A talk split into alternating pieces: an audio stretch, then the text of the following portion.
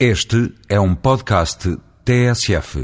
No último fim de semana participei em Orense num seminário que juntou arquitetos, sociólogos, antropólogos, poetas e construtores, cidadãos indiferenciados, interessados numa reumanização de um território, o do Noroeste Peninsular, que todos consideramos em crise, de crescimento para uns, de degenerescência irreversível para outros.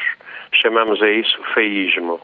De facto, todos temos consciência que o campo se desfez subúrbio do subúrbio, sem alternativa que não seja a cedência de terrenos para o crescimento louco das cidades ou para a construção de casas para os imigrantes, vazias todo o ano e frias, com fogões elétricos e frigoríficos a substituir as lareiras e as adegas. Faz pena, diz toda a gente. E não são só saudades da infância, menos ainda nostalgia de um tempo de miséria e ignorância. É mesmo repulsa estrutural pela terra improdutiva. É esta ruptura entre o passado e um presente desenhado sem o concurso do desenho ou desenhado pelas leis do mercado, é esta ruptura que nós chamamos feísmo. E é feio porque continua a apresentar no terreno a imperfeição social, a exclusão, a desigualdade, o desemprego, todos os efeitos de um desenvolvimento desequilibrado, do liberalismo selvagem, do abandono de terras, fábricas, palácios, centros históricos das cidades, dos barcos de pesca. Brevemente, o termo urbanismo será substituído por marketing urbano. As empresas de construção civil progridem, construindo muito mais do que é necessário. Com isso, ganham as finanças locais. A isto vamos chamando urbanismo difuso, ou mudando de escala, cidade genérica. Se é feio nas causas, como poderá não ser nos efeitos? Porque foi dito, o que mais aborrece na atual inteligência urbanística é o seu generalizado conformismo na consideração da inevitabilidade da referida imperfeição social. No debate atual, coloco-me fora de moda, não me comovendo com a condição contemporânea da arquitetura que renega as suas condicionantes ancestrais, acalentada pela cultura digital.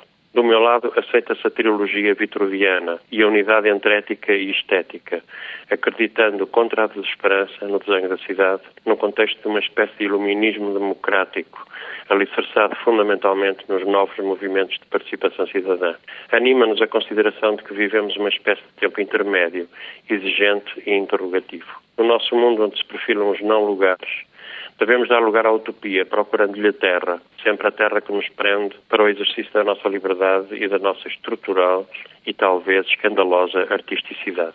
O nosso programa não pode ser vago. Deverá cruzar algumas considerações gerais com outras metodológicas, que incluem seguramente a participação cidadã e a agilização dos processos de planeamento.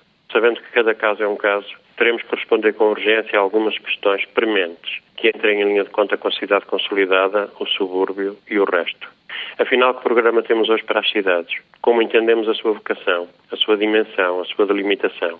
Será que a cidade se deve desenvolver como mancha de óleo no território antes rural, sem soluções de continuidade, sem dentro nem fora?